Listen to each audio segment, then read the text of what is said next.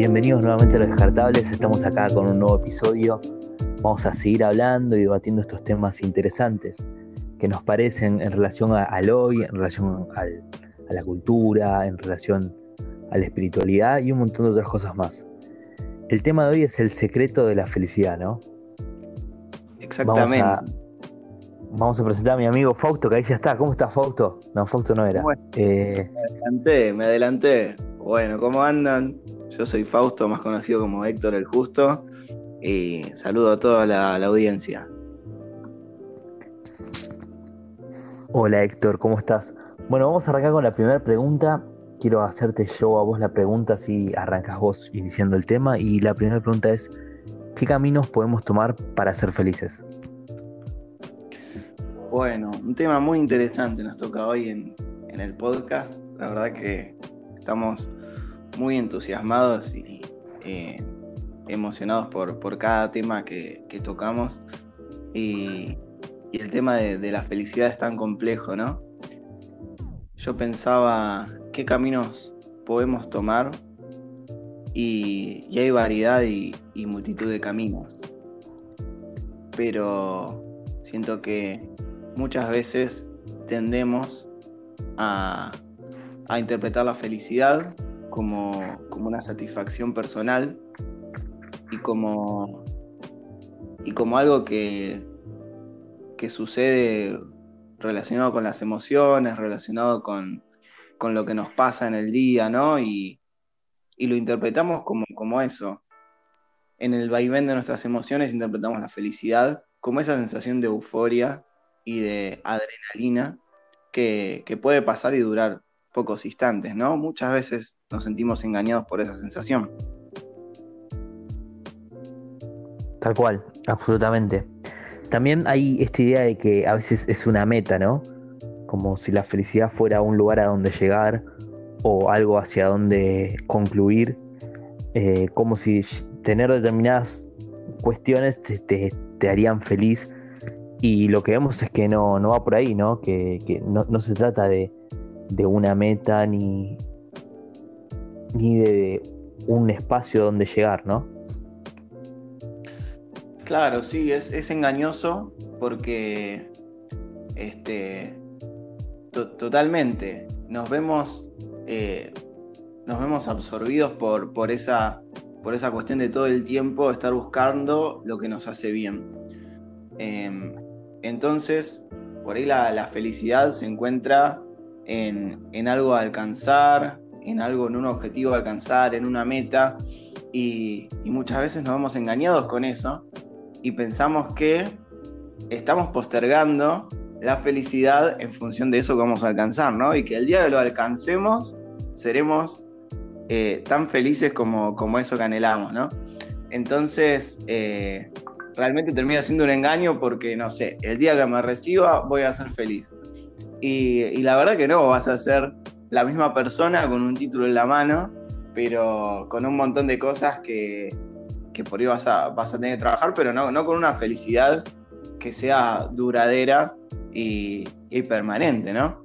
También lo podemos ver con el engaño del consumismo, cómo eh, nos puede engañar el hecho de, comprar y comprar y, caer en esta, eh, en esta obsesión de que al adquirir cosas voy a, voy a ser feliz y, al final termina siendo algo realmente eh, pasajero y, oh. y, termina produciendo el efecto contrario. Pero hay muchas, hay muchas cosas que, pueden engañarnos, ¿no?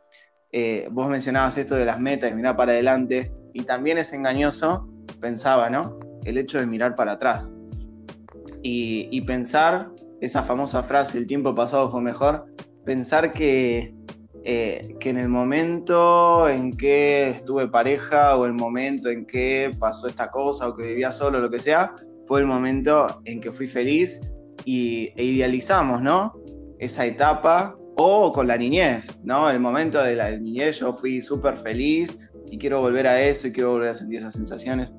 Entonces, eh, tener, tener como, como cuidado y yo dudo de por ahí proyectarlo para adelante y también proyectarlo para atrás, el hecho de la felicidad como algo, como un momento idealizado, ¿no?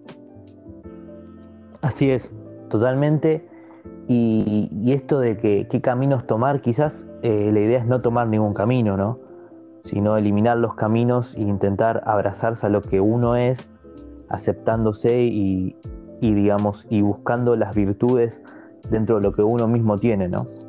Pero sí, totalmente a esto que vos decías hoy de que muchas veces tanto el consumismo con, con su idea de, de una felicidad que se puede comprar o obtener, hasta mismo la cultura con determinados mandatos sociales nos imponen metas y la realidad es que son metas que cuando uno la alcanza no, no significan ni más paz, ni tener más seguridad, ni tener más control, ni, estar eh, mucho más seguro por llegar a tenerlas. Pero bueno, en esa misma dirección te quería hacer una segunda pregunta, amigos, que, que, que un poco la estamos también ya desarrollando, pero que es, ¿qué obstáculos pueden presentarse para nuestra felicidad? Bueno, em, la felicidad eh, entendida como, como, ese estado de... no, sé si la podremos definir en, estos minutos, pero lo que entendemos como felicidad, ¿no? Ese estado de bienestar íntegro, em, ese estado de, paz, ese estado de, eh, de alegría permanente, ¿no? Eh, de una, no, una alegría eufórica, pero una, este, un estado de, de, paz interior y de paz emocional. Em, los obstáculos que, pueden presentarse eh, son, son muchos, son demasiados en la vida y, pueden presentarse de muchas maneras, pero em, una de las, de las cosas más allá de, de los problemas que puedan presentarse, las dificultades, no sé si eso es atenta tanto contra, contra nuestra felicidad, porque todo el tiempo vamos a tener dificultades y problemas e imprevistos que vayan a presentarse.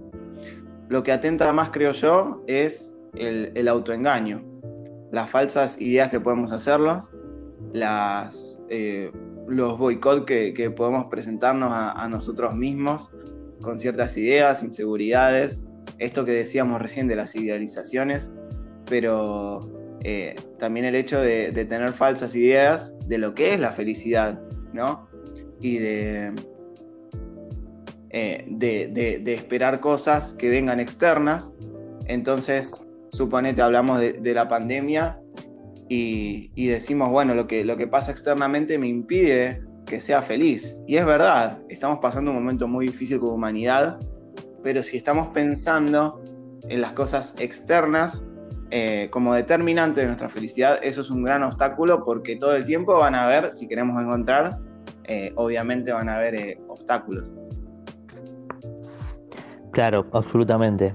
Y, es esto mismo que vos decís, ¿no? Que muchas veces, y aunque parezca una frase, bastante cliché, muchas veces el enemigo, el primer enemigo somos nosotros mismos, ¿no? Con nuestras ideas autoconcebidas que realizamos sobre nosotros mismos, sobre lo que somos nosotros, digamos, cómo podamos pensar en relación a nosotros, a los demás, al pasado y al futuro, es cómo podamos avanzar en la vida. Y, digamos, poder controlar nuestros pensamientos para poder, digamos, darle valor a lo que verdaderamente tiene valor. Y quizás aquello que parece que tiene valor, que parece que es importante, que pareciera que este mundo lo, lo, halaga o lo lava, no es precisamente lo que te va a traer felicidad o paz o te va a traer un, estado, digamos, donde uno se sienta completo y de forma íntegra, ¿no? Eh, en, ese, en ese sentido, nosotros justo estaba acá recordando, amigo, eh, bueno, un, conocido pasaje, ¿no? En, la Biblia que figura en el Evangelio de Mateo específicamente y es, son las, es el sermón del monte, ¿no? Las bienaventuranzas. Aquellos que son afortunados y desafortunados. ¿Qué tenés para decirme un poco de eso, amigo, a vos que también te gusta mucho esto? Bueno, es muy interesante porque un, gran maestro como Jesús, él nos dejó un poco el, secreto de, la felicidad, eh, si, lo podemos entender así, ¿no? Eh, él venía hablando de muchas cosas y de, este, con diversos objetivos, ¿no? Pero es como que de rebote nos dejó como una idea o como una guía para ser felices. Y, es lo que se conoce como Sermón del Monte, no sé si alguna vez lo, habrán escuchado, pero em, él empieza, a hablar frente a su audiencia, frente a sus discípulos, frente a, la gente que lo escuchaba, y empieza a decir, felices los que son esto, felices los que son lo otro, felices los que tanto. Entonces, eh, eh, cuando empieza a plantear esto, es muy interesante porque plantea ideas que, no son muy cool y no son muy relacionadas con la felicidad. ¿Por qué? Porque empieza diciendo felices los que son pobres de espíritu. ¿En qué sentido pobres de espíritu? Felices los que, eh, los que se humillan. Pobres de espíritu en el sentido de que me reconozco como pobre. ¿Sí? Y, cuántas veces nos podemos sentir engañados eh, pensando que la felicidad eh, viene de, de auto, eh, como, como el mejor, todas mis virtudes, todas mis, todos los dones que tengo, y, e ignorar al otro, ¿no? Y, y Jesús lo que plantea es todo lo contrario. Plantea felices los que se humillan, los que son pobres de espíritu, los que se reconocen incompletos, dependientes de Dios y dependientes de las personas, los que se reconocen que tienen errores, los que se reconocen que, realmente tienen una, una, maldad dentro de ellos que, que, les hace depender de, Dios, ¿no? Justamente. Claro, vos sabés que justo pensaba en algunas características, ¿no? De los pobres, acá que, que encuentro en un libro, Dicen, por ejemplo, los pobres eh, esperan poco de la competencia y mucho de la cooperación. Los pobres saben distinguir entre necesidades y lujos. Los pobres saben esperar porque han, adquirido una especie de paciencia nacida de saberse dependientes. Y una serie de características que, altruistas, ¿no? de, saberse pobre, de saber que uno, digamos, por sí mismo no, no, no puede lograr todo y que hay cuestiones que son más importantes que las puede encontrar en las personas o en la misma espiritualidad, ¿no? Y en ese mismo sentido, por ejemplo, yo pensaba en dar vueltas las, las, estas bienaventuranzas, ¿no? Y, por ejemplo, podría sonar como felices los ambiciosos, porque prosperarán el mundo, felices los endurecidos, porque nunca permiten que la vida los hiera, felices, felices los que se quejan, porque acaban saliéndose con la suya, felices los indiferentes porque nunca se preocupan por sus pecados o por sus errores, felices los que esclavizan a los demás porque consiguen resultados, felices los conocedores del mundo porque saben dónde ir, felices los que causan problemas porque hacen que los demás tomen nota de ellos. Digamos, eso podría ser un superhéroe de este día, ¿no? O podría ser, pareciera una forma de poder vivir en este mundo donde el hombre es el lobo del hombre, donde la competencia es lo más importante, donde mi deseo puede pisar la cabeza del, que tengo al lado. Y eso específicamente es, eh, digamos, el, reino del revés. Imagínense en todas esas cosas, pero al revés. Todo eso que dije, pero al revés. Y bueno, básicamente este reino, este reino del revés que lleva a la felicidad, porque uno puede saberse, digamos, eh, necesitado para poder ayudarse en los demás y uno ayudar a los demás.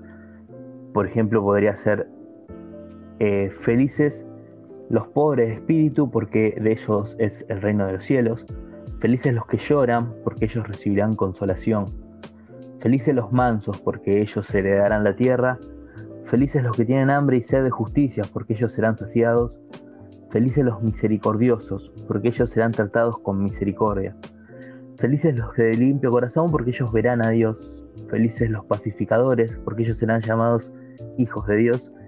Felices los que padecen persecución por causa de la justicia, porque de ellos es el reino de los cielos.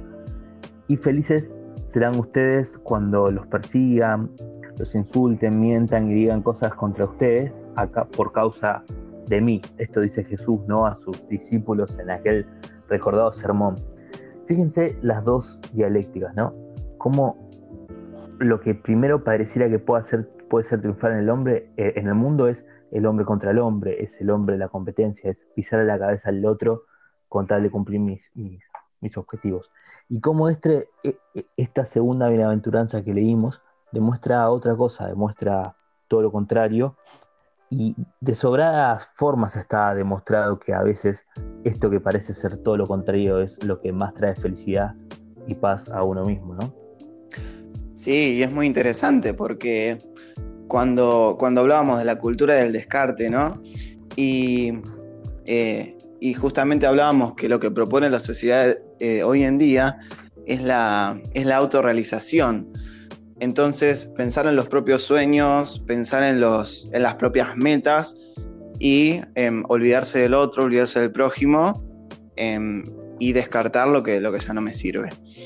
Pero es muy interesante porque Jesús en esta, en esta clave de la felicidad propone un descentramiento. Entonces em, nos habla, por ejemplo, de felices que tienen, los que tienen hambre y sed de justicia.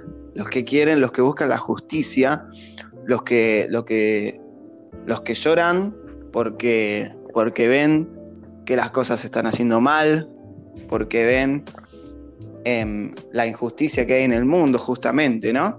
Y, hay también una, una, contradicción aparente muy grande, ¿no? El hecho de decir felices los que lloran es como, es como una eh, contradicción importante, pero eh, es una...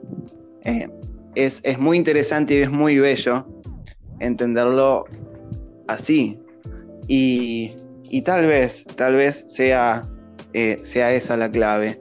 El hecho de, de, llorar por, por, la injusticia, el hecho de llorar por, por tal vez mis propios errores y mi propia maldad, nos hace aceptarnos, aceptar al otro y, ser más humildes. Y creo que, que, es por ahí, que es por ahí la, el hecho de, de sentirnos satisfechos de cierta manera y de, de disfrutar más la vida.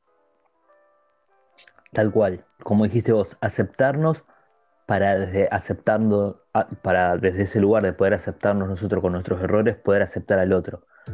Desde ese lugar de saberse que uno no puede por sí solo, saberse humilde sí, y, poder conectar con el otro, ¿no? Y reconocerse incompletos, reconocerse dependientes y, y de esta manera conectarse más con Dios, con los otros y con las necesidades y con lo, y con lo real del mundo em, y vincularse de otra manera. Este, esa, esa es la idea. Sí, yo, y, esto rápido para terminar, pensaba, por ejemplo, en que hay un montón de, de personas muy famosas que tienen todos los lujos del mundo, que tienen todo lo que todo lo que cualquier persona necesitaría como para supuestamente ser feliz actores, artistas, lo que sea, y la verdad que viven, viven también con mucha tristeza y con grandes problemas y con vidas totalmente a veces destrozadas, desfragmentadas, y, eso nos hace pensar si verdaderamente ahí está esa paz o esa felicidad. Y, y cómo a veces, eh, sin darnos cuenta, estas cosas como por ejemplo ayudar al otro, ¿no? Hay, hay, hay personas que se pasan varias horas de sus días ayudando a, otro, a un otro, ¿no? Capaz están cuidando a una persona o, capaz están haciendo algún tipo de, actividad que, requiera esa conexión con el otro desde, digamos, la vulnerabilidad. Y, muchos podrían pensar, uy, pueden estar haciendo tantas cosas, pero en realidad no lo están haciendo, o sea, no es un favor que le están haciendo al otro, sino que el otro le está haciendo un favor a al que ayuda, porque realmente hay un, goce y una felicidad en, saberse hermandado con el otro como para poder ayudarlo que, no se consigue de otra forma. Y se viene rápidamente a la cabeza el ejemplo de Justin Bieber, que ahora bueno, encontró la fe y se, se, reconoce cristiano, y en uno de sus últimos temas cuenta esto, que él tiene, tuvo todo lo que la gente cree que hay que tener para ser feliz, y no lo era. Así que nada, eso, amigo. Pero bueno, para terminar, ¿querés cerrar con alguna frase o algo que quieras decirnos? Bueno, muy bien. Eh, agradecerles mucho y, y entender, eh, entender esto con, con, la, con, la humildad y con, la, con, la, reflexión que requiere y eh, entenderse como, como incompletos, como dijimos, como, vulnerables y, dependientes del otro.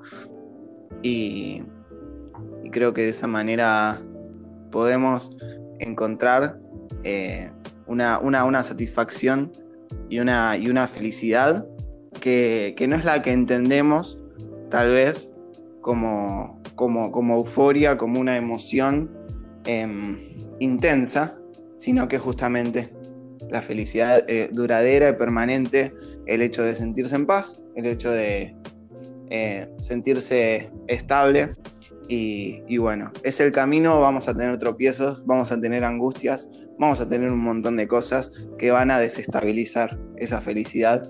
Pero, pero bueno, acá Jesús nos tiró una, una pista y este, por dónde va, por dónde va la cosa.